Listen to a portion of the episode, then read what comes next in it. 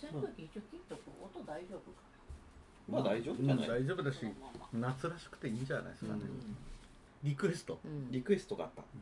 今年はティックあるよーっていうタレコミです。はい、TIC というのはまず TIC って何の略称だ？TICC アヒルさんよくそのガジェットで検索できるね。うんこれはねえーと東京インターナショナルコーラスコンペティション。そうそうそうそう。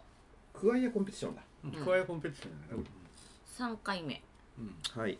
でにだから去年は中止にな中止というか延期になっちゃって、で今年はまあやるぞと。やめへんでと。やめへんでと。うん。やめへんうん、で。やめんで。なるほどね。ティックやめへんで。やめんで。やるぞと。そうそうそうそう。うん。でまあいろんな部門がはい本当にいろんな部門があってそうそうあのーやっぱ特色としてはあれじゃない？フォルクロア部門っていうのはね面白い部門としてあるし、うん。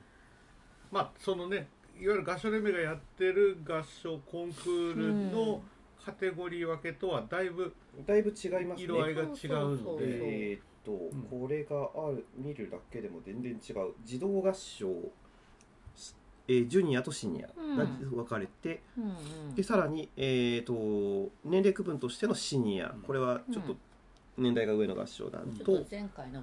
ユース室内同性混声で現代音楽フォルクロアとうん。だからどっちかいうとその東京都合唱連盟で言えばだからハルコンの持ってるカテゴリー分けそうですね。とレギュレーションはそっちに近いですね。あの全日本のいわゆるコンクールとちょっとこう、ま、ないまぜにしてこう割り直したみたいなところがあるかなっていう、そしてこれ特色としてあるのは課題曲ですよね。そう。課課題曲がすごいのよこれ。それぞれの部門に課題曲がちゃんと、えー書かれているという。書き書き下ろされている。うん。とそうです。今回はあのそれこそその、えー、とティックの胴元であるところの東京国際合唱機構うんがあの主催したその作曲コンクールがそうそうそうそう。あってそれの一等だか入賞者だかっていうそのあの、うん。あのいい成績を収められた曲を課題曲にした部門もうん。今年はあるのかな、現代音楽部門で、うんでですね、うん。えー、と現代音楽部門では、えー、とガブリエレ・タスケッティさんのイタリアの作曲家うん。うんうんが書かれた「オーサクルム・コンビビウムうん」が課題曲です。ね。でそれぞれの編成がちゃんと用意されてるんですよね。えー、と児童合唱とか以外はユースと室内混声同声はそれぞれの混声版女性版男性版と課題曲が3エディション用意されてて選べるというこのこれもかなりの魅力だと思います。うんそうだからあのいよりその自分たちにこう合ったカテゴリーで、えーまあ、そのコンペティションを受けることがでできるっていう、それはかなりその選択の幅が選べるのでうん。あのコンテストを受ける側にしてもあのすごくそこは魅力に感じる。でじ今年は児童合唱の、えーシニアの課題曲が木下真紀子さん。うん。と,、えー、とユース部門が土田豊隆さん。うん。室内部門が重川紀和さん、うん。そして同性と混声が鈴木照明さんうん。うん。うんすごいねすごい鈴木門下そうか。の鈴木門下だ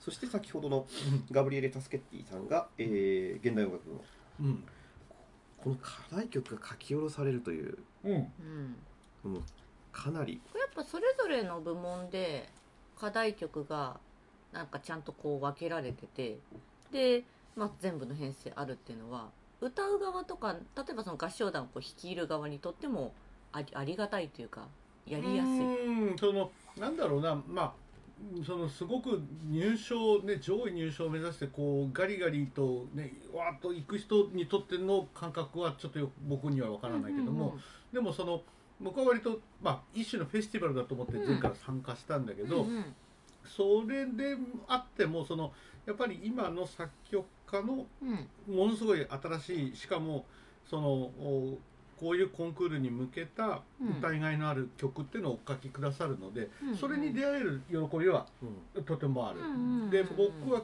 前回出た時は上田真紀さんの「山のあなた」っていうはい。曲,、うん。曲を課題曲に、まあ、そのカテゴリーで選ぶことになっていたんで、それやったんだけどまあいい曲だったのとても素晴らしいね曲で、同何同性部門でしたっけ？えっ、とねあれは何で出たんだっけな。同性だったと思ううん、もう忘忘れ2年も前だ二年前といですよね。ろいろいろかすむんだけど、うん、同性で、まあ、つまり女性合唱だっていうようなうん。ことで出たので、そうそう、はい。女性合唱団フォワードで、そう。っていうので出まして、うんで山のあなたを歌ったんだけど、うんうん。うんもう本当いい曲で。だからおそらく他の部門の曲もあのとても素晴らしい曲がたくさん並んでいて。だからそういうのに出会える良さっていうのはうんある、だからこれも全日本と大きく違うよね。全日本は名曲シリーズっていうはい、から。名曲シリーズと銘打っているので。で、そうそう。うん。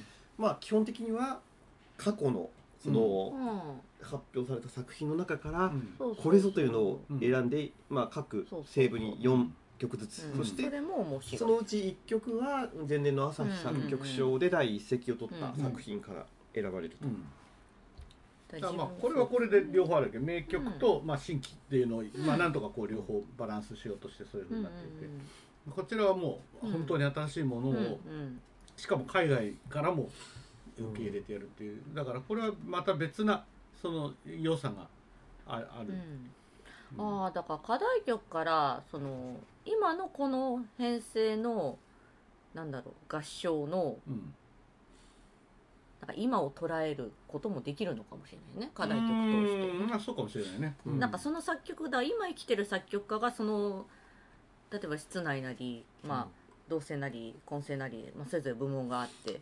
で今生きてる作曲家がその合それの合唱をどう捉えたかで課題曲の書き方も多分ね、うんとかテキストの選びとかっていうのもあるでしょうから、そうね。そういう意味では面白いですね。その課題曲に着目ってちょっと今まで私自分やってなかったから、うん。その点面白いですわ、うん、だからまあつまり言うなれば部門で流れる課題曲っていうのは基本うん。同じなわけうんですわ、うんうんうん。でだからあの全日本のコンクールだとその混声で4つ女性で4つ男性で4つだから、おあの同じ高校なら高校でも課題曲はまあいろいろで出てくるわけだよね、うんそのじ女性合唱団だったらこれ、混声合唱団だったらこれって。だけどこれだともうカテゴリーでこれって出てくるので、その意味で本当に同じ部門が、うん。あの同じ課題曲でうん。違った演奏をうんうん。聴けるっていうのは本当に面白い。その意味では。うん。歌う側もそれに対してさまざまな反応をっていうところね。そう。で歌側もやっぱりわ自分たちならではのアプローチを考えるので、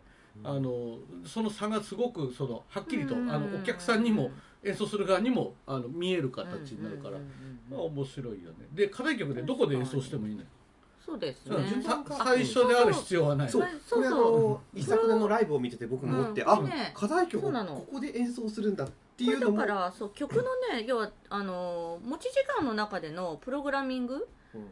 の一つの多分ね評価対象になってるんじゃないかな。どうだろうな。そう、うん。そこがちょっとこのコンクール面白いよそう。ね例えば全日本とかだと課題一番最初に演奏した作品を課題曲とみなすっていう感じのうん。レギュレーションになっているうん。ので、そう。だから例えば全日本のレギュレーションでも実は課題曲を、うん。あのあの名曲シリーズから2曲演奏することは可能だけど、うんうん。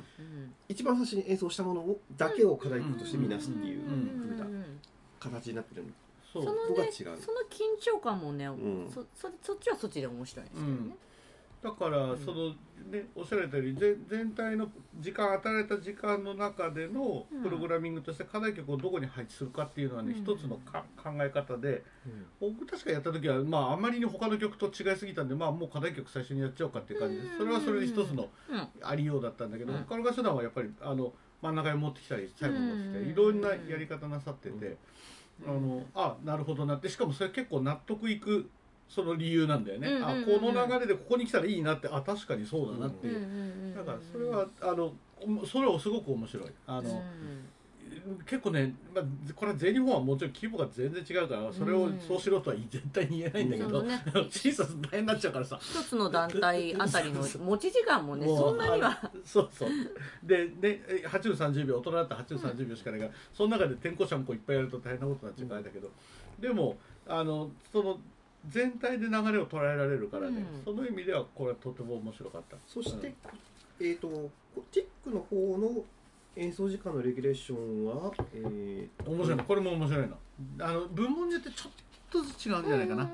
うん、うん。あの何分以上何分以内っそうていうやつなのよ、う。ん、これもだからトレのハルコンに近い近い。扱いですね、うん、あのー12分15分だったかな。なんかあのそう詳しくはあの大会要項そのねあのうん。規定があるので、コンクール規定を見ていただきたいんですけど。あのこれってだから、えー、と東京都合唱連盟のハルコンだとうん。5分以上9分以内という制限があって、うん。で逆に5分以内の演奏をしちゃった場合に減点されるというのがそうそうそうそうそう。あこれも確かそうだと思う。そう。あの上回っても下回ってもダメってやつで、うん。その枠の中に飛び込まないとこれはだからそのプログラミングプログラムビルディングもかなり見ら見るぞっていうこの意思の表れにと近い。かまあだから自分のステージに自分のこのなんていうか枠もも持ってる枠とか時間とかステージに責任持てよっていう。とこにもありますね。うん。いやなかなかね自分もだからそこの時組み立てたら結構難しくて、うんうんうん。あのここちらを立てればあちらが立たずで、うん。こうあこれだとちょっとせせこましくなっちゃうからうん。危ねえなっつってでじゃあこれを減らしてこれ入れようっていうとあプログラムにちょっと魅力がないなとかね、まあまあ悩みましたよ。うんストーリー的なとこ考えるか、まあ、曲のそのうん。蝶の流れを考えるかとですかね。いやもうもっとあ りてえな話をすると手持ちの駒との関そう。係でその練習時間とかさ、うん。そう。うん。いや合唱団のその体力とかいろんなこと考えるとさ、うん。うん。うん。そのおのずとあのトランプとして切れるカードは、まあ、ある程度こうこう来ちゃうわけよ。迫ってきてる中でうん。うんこれとこれっていうのを選ばなくちゃいけないから、そう。そしてうん。えー、とこれはもっとすごいのが、えー自由曲もそのプログラムビルディングも実はその最初のカテゴリーコンペティションとグランプリあで別のを用意する必要がある。その選考が2段階ある中で一応その2つ出さなくちゃいけなくて、その要するに大会が連続しちゃってるからあの、うん。予選通ってからあのグランプリのやろうってわけにいかないんだよね。だから用意は全部する、うん。だからでそこ重複できないのでそれも含めてうん。考えなくちゃいけなくて。だから本当海外の私海外のコンクールは出たことないですけど、まあ、海外のコンクールにかなりうん。あのの近いかな。のっとってる、うん。ただまあ海外のコンクールに出たことがないのでこうやっぱり身近でなんか分かりやすいというと m 1になってきちゃうんですけど、あの最初であのどなんかぐなんかねファイナル用のネタと、うんその本戦用のネタでね、うんうんうんうん。どっちを先にやるかとうんか、うんそうそう。駆け引きになるそうそうわけでねそう。とか。そうそうそうそうそう。そうなんですよね。うん、だからその意味ではだから今までの日本のコンクールの中では少ない、うん。うんいいと思うんだよねこういうやり方はね、うん。だからまあ宝塚とかが近いのかもしれないけど僕宝塚出たことないからわかんないんだけど、うん。だけだけどまああのいいそれコンクールならコンクールのバリエーションが増えるっていうのはうん。とってもいいことなので、あのすごく魅力的だよね。うんあとまあねやっぱり海外の団体が出てきてくれてるからやっぱり日本にいながらあのそれこそど どこぞの英会話学校のあの宣伝文句になっちゃいますけどあのかいなんていうかね駅前留学じゃないですけど、うん。そうだからまあ今年は若干心配なんだけど、うん。そのうん。なかなか海外からいらっしゃるっていうのは、うんうんまあ、ちょっと難しいから、あれですけどでもまあその一昨年を考えればかなり海外からもいらっしゃって、あの普段日本ではなかなか聴けないような演奏をたくさん聴かせてくださったので、あのやがてはそう本当にうん。そういうふうになってくるのはすごくいいこと。まあ今のご時世だったらねオンラインっていう方法も模索してる可能性ありますし、うん。まあやっぱりそういろんな国のねであのー過去2回実は当日のあのー会場スタッフちょっとお手伝いさせてもらってますけど、うん。いやだからねそのなんかこう応対する時に向こうも英語がそんなに上手じゃない国なんかも来てるから。まあ、こっちも拙い英語だから、こうなんかねそのなんだろうおお英語が全然なんか英語喋ってくれてるけどその英語の発音よくわかんねえっていうのも面白かったり、そうなの。あのまあ流暢にね話せなくてもまあその合唱のコンペティションに集まってるっていう目的がまあ一つなので、およそのことはねななんとなくニコニコしながら解決するんですよね そうそうそうだからそう。そういう楽しみはあるよね。であとやっぱりそのねそれぞれの国の人たちがなんかそれぞれの要は国の文化も要はバックグラウンドとして持ってきてるから、うん。それこそ合唱団員のあのユニフォームとか衣装もなんかこうやっぱり色合いが違って、うんそうカラフルだったりね。とかあとデザインとかうん。どこだっけマスカのがめっちゃ可愛かったんだよな。なんかとりあえずもう可愛いあとあのどこなんだっけなそのとかの大学の合唱団とかはなんかあれかな海運系の学校だったかなもう水平さんみたいねな、みたいなのもあったね。うんあったあった。マスカそのグランプリを取ったねマスカっていうがコーラスグループは本当素晴らしくてね演奏もすいやーよかったごいよかった。からうん。まあだからそういうのにこうね出会えるチャンスだったりもする、日本にいながらあれをこう生で聴けるっていうのはね、うん。やっぱりすごい大きなあの魅力だと思うんだよね。でうんそう。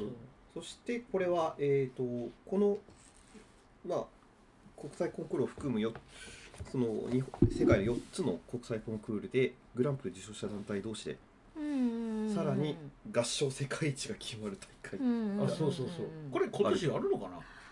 台北の国際合唱コンクールはなんかオンラインでやるっていうような話は聞いてますけどクラクフとかどうだったんだろう？やったでのかな？きてるのかな？ねわからないですが、でもこういうふうにして本当にいろいろなうん。そのえー、とえー、とだから東京のまあ東京国際合唱コンクールうんうんうん東京国際合唱コンクールと、えーリミニイタリアのリミニ国際合唱コンクール、でポーランドのクラクフ国際合唱フェスティバル。あいいいい街なんですよクラクフ。ま あいたからね。そうそうそうそうと台北国際合唱これも TICC と略す。そうそうそうそうそう。そうちなみに宝塚も確か TICC だったかな。宝塚インターナショナルコそうそうそうそう。ーラルコンペティションなんかありそうだよね。そうそう。確かそうだったと思います。そう。でもこの中でや,、えーやって2019年は東京で行われたと、うんうんうんうん。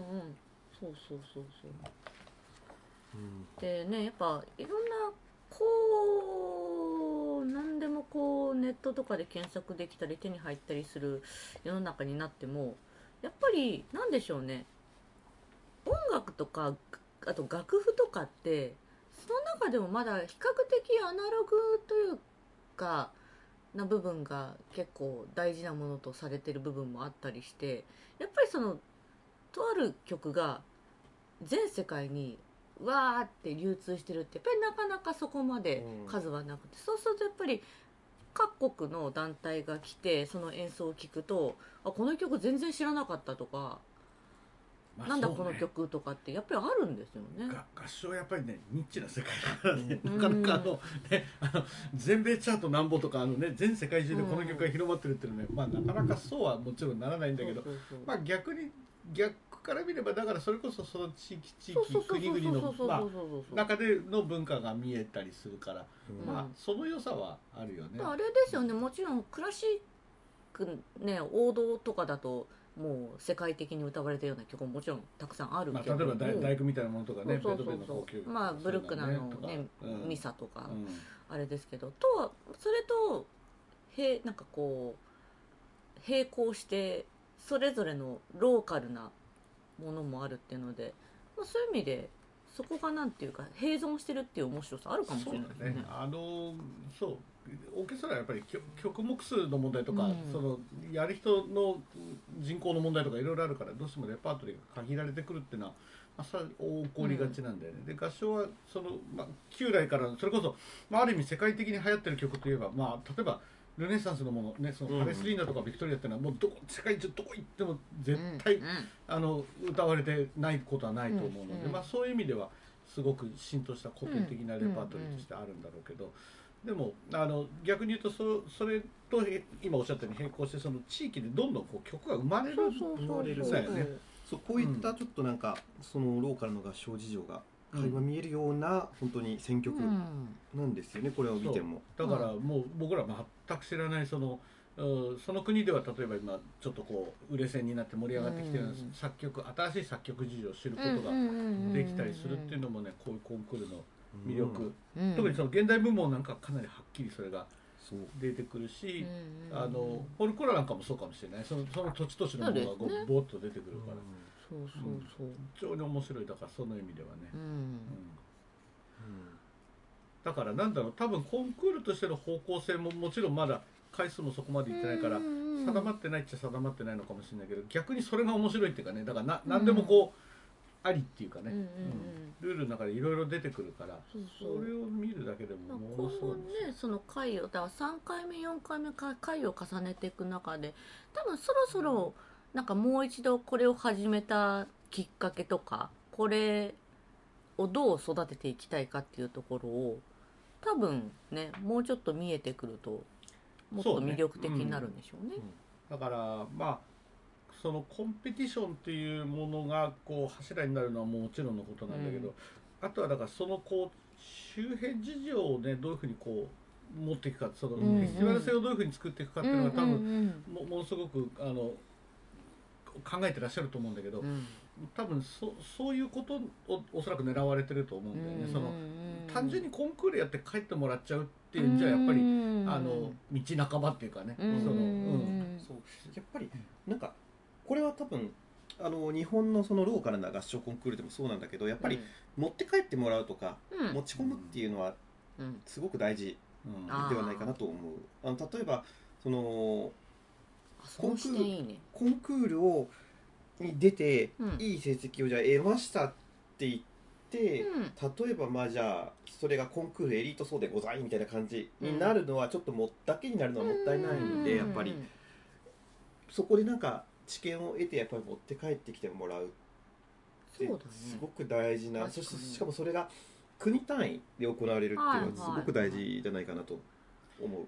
こうこういうのってねそのねわちゃわちゃする時間が絶対大事なのよ。なかなかねそう今年は難しいかもしれわないちゃするっていうこのそこうなんかこのこの中でもこどうの魅力的なワードね。わわちゃわちゃ。ちゃわちゃわちゃ。わちゃわちゃこの1年間も結構奪われてしまった機会の一つである。わちゃわちゃ。わちゃわちゃでもそうなの。あの結局まあコンクールはコンクールなんだけどそそのい以外に行われるそのちょっとした街角の歌だったりうんあるいは交流会みたいなものだったりうん。それあるいはそんなことをもうあんまり考えなくてもそのちょっとそのすれ違う時、うん。お互いの頭がすれ違う時の何気ない会話挨拶とか。ねそうそうそう。ここれがねいいんすよ。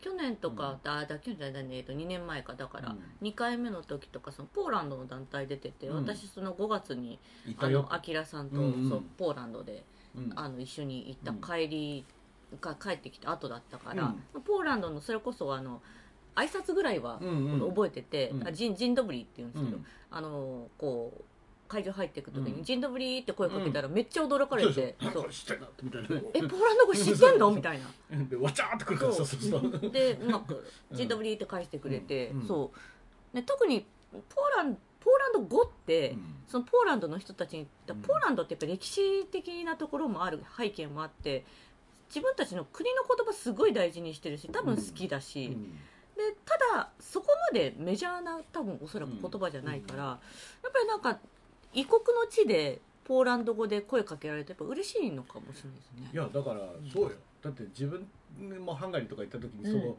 うん。いや全然そんなことをまるで意識してなくてもポロッと聞こえた日本語にはねおわってこう耳が急に急にこううるってこうなって、うん。あれ今聞こえたぞなんか日本語はみたいな、うんうんうんやっぱりそうなるのと多分同じだろう、うん。急に耳がキュッてこう、うん。うん。来るんだろうね、そう。そして。去年そう一昨年だ。一昨年のこのコンクール。僕もだからまあウェブで一部の配信を見ただけなんですけど、なんでかというとこの時僕 N コンの予選があってとああああ東京の中学校の予選を4日間審査していたので、うんうん。全然ちょっと丸かぶりだよね。大きくの流れはつかめなくて、これはちょっとだから日程的にそううん。日本の夏はちょっと N コンがあるっていうのがあって、それはちょっとやっぱりもううんそう東京だとちょっとそういうのがあって、うん。ちなみに今年は、えっとティックは、えっと9月に9月です。はい。そう。であとこのコンクール面白いのはもっと面白いのはもう賞賛をそのうん。演奏が素晴らしかったらもう素直にうん。称賛してくださいとうん。いうのがあってこのレベル1234とあってうん。拍手をする。うん。で立ち上がって拍手をする。そしてさらにブラボーと叫ぶ。ん。そしてもっとなんか身体の表現をするっていううん4段階をちょっと今、まあ、これもちょっとなかなか難しいところではあるんですけどこういうふうにしてその聞く側にも参加のチャンスがあるっていうそう。とかあと,、えー、とスマホで写真撮影とかビデオを撮っていい、まあ、音をもちろん出さないようにして配慮する必要はあるんですけどうんやっていいっていうんで上がってますよね。だから YouTube にうん。そうだからこれあれなんだよ。コンクールさっき12 10何分やるでしょ？うん。で1曲ごと終わることにねあの声も音も出せないけど反応するのあね客が。なんかこうこうこうねする。こうそう手を手手をくるくるくるくるってやってそうそうそう。あのやるのね。でまあこれはおそらくそのコンクールっていうその、まあ、いわゆる若干競技性のあるものに対しての配慮だと思うんだけどまああんまりそうねその上に大きな支障がないんだったら僕拍手でもいいのかなってちょっと思ったりもする、うんうんあのうん。やっぱねあの実は何が分かんないかってね指揮者が分かんないんだよそっか。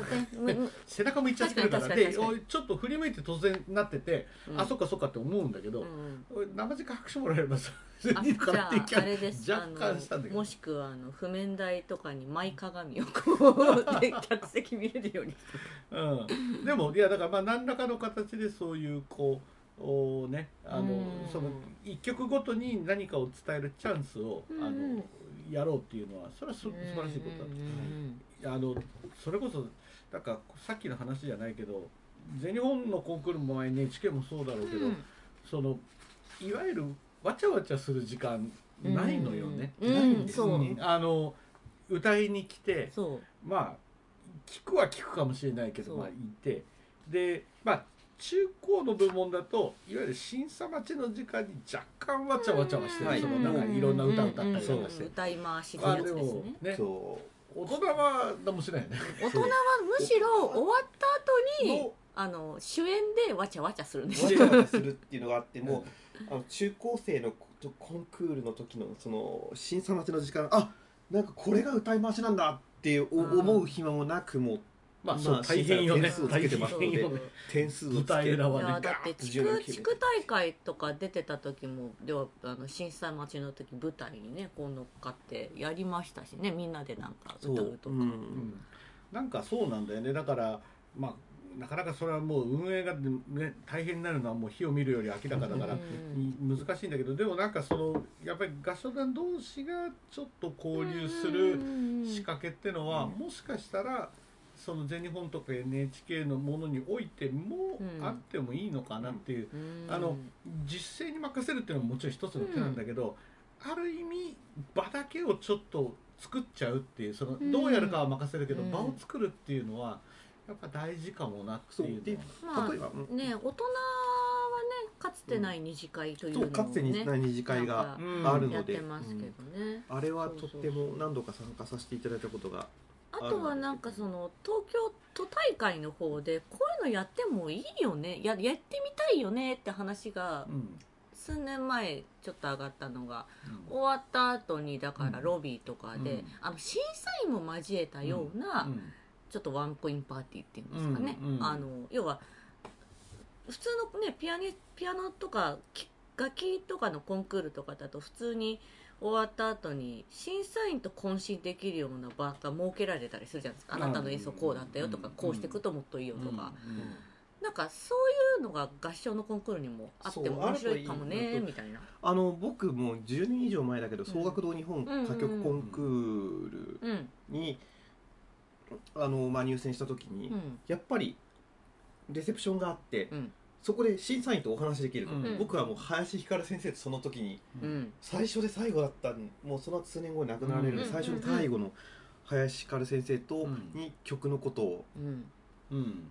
その触れてうん話をできたっていううん。のはすごくやっぱり得難い体験だったし、うん。そう。まあ、もちろん合唱団って規模が大きくなっちゃうからね、うん。なかなかそれをどうやるかっていうのは難しいけど、うん。ででもねそういうそういうのがすごく大事で。だからうん。いい意味でコンクールが少しフランクになるといいなっていつも思ってて、うんうんあの針のねこうキキーンって感じのね、うんあの空気ももちろんねあのあっていいんだけど、うんでも逆にひとたびそれが終われば、まあ、い一緒の歌仲間っていううん感じになんかそできることね。線引きはもちろん必要なんだけれどうん。も、なんかもう少し緩めるられるところは緩めていいんじゃない？うん。うんうんうんちょっとノーサイド感があってもいいんじゃないかなっていう、うんうんそのでやっぱりその入賞してすごく成績のいいところがなんかこうねそのままゴッといって、まあ、うん。そうでもねえやってところは、あ今年も参加しててへえって感じでなんかこう終わっちゃうのはうんなんかもったいない感じがして、そう、うん。うん。お互いのそれぞれの良さをやっぱりちょっとうん。ね、それは同唱の演奏だって全然いい演奏なんだけど、うん。基本的にはさだからいやこういうところはすごくあのそうそう。そう泣けましたよとかさそうそうそう。こういうの味がありますねとかってうん。やっぱり感想をねそうそうそう。単純に感想をいい感想戦。そうそうそう。感想戦。そうなんだよね、私だからあのなんでしょう。あこれはって思ったものは思ったものだけは SNS とかうんでうん。感想をちゃんと書くようにはうん。してますかね、うん。そう。なんかやっぱりそういうこうしやっぱり周辺なんだよね、うん。そこをこうワッショイするのって、うん。やっぱりあのここれからだからまあコロナが明けてもう少しその人との交流っていうのが、うん。まあ図られそうになった時にうん。すごく大事になるだろうなって、むしろ今ほらみんな愛おしくなってるからそうそうそうそう。やっぱりあのオンラインでは拾えない終焉っていうのはあるわけで、そう。そう。なんですよ。やっぱりみんなそう。オンラインでは拾えるもの拾えないものが割ともう。はっきりしてきたから。そうそうそうそうそう。ね。だからあのそうなんですよ。やっぱりわちゃわちゃはねオンラインでわはできちゃわちゃと。わちゃわちゃねあとわちゃわちゃとなんかそのいいね。わちゃわちゃって擬態語彙ですね。そう。わちゃわちゃ大好き。わちゃわちゃ。うん。わちゃわちゃしたいねそうっていう話ですよ。あれだってある意味ものすごいわちゃわちゃって高度なこう情報網なんだよね。その、オンラインはさどうしても誰かが喋ってそれを聞いてそれに反応してってる1対1だけど、わちゃわちゃ10人いたら10人がこうこう複雑にこう絡み合ってそうそうそうそう A さんと B さんが話してる横で C さんが聞いててうんうんって言いながら C さんが突っ込むと D さんがいやいやそれはとかやってくるとかっていうで突然全然違うところから E さんが来る。やってくるとかさそしたらさ D さんさんはここから離れていくとかさ。そうそうそう別な議題に移るとかさ。すごい自由なんだよね、うん。そうそう。なかなかこれはねオンラインだと再現がそうそう。難しい。まあねブレイクアウトルームとかいろいろやり方あるけどでもね仕切る人がいないとねうん。なかなか難しいわけなんですよ。そうそう。だから例えばそのあの今今年コロナでできないんだけどさあの川崎市の合唱連盟ってその合唱団交流会っていう、あレパレパ何もコとかなんかあります何もその別にコンクールでもなければうん。合唱祭でもない、ただただ交流することだけを目的にしたイベントっていうのをやっったことがあってそれはそれでやっぱ面白いんだよね、うん。あのいろんな年代ジャンルでこう集めて、もうもうでただレパートリーをひたすら歌ってあとはそれを聞きながら、えーだだらだら飲み食いする、うん。うん。うんうんでもここのねあの特に大きい、ね、その成果とか目的を上げない方式がね、うんうん。盛り上がるのようん。やっぱり、この割とそういったそのレパートリーをやるっていう関西の合唱の方合唱レベルの方でも行われてますよね。あとあれこれ多分まだ喋ってないよねラジオで。あのあのこの間トレンの方で大学生交流会ね。オンラインだっけ、うん。そう。あれ、うん。だから結局だからろん？60人ぐらい参加してたの？なんかうん。結構な人数ね参加して、でだからいろいろブレイクアウトルームも用意して、でなんか最終的には学年ごとのブレイクアウトルームも作ったりして、うんうんなんかとあの特に運営に深く関わってるのは3年生そうなんかも、感じないにね。あの日付変わるところぐらいまでかなり盛り上がってあーなんか1時ぐらいまで喋ってたそうそうそうそうそう。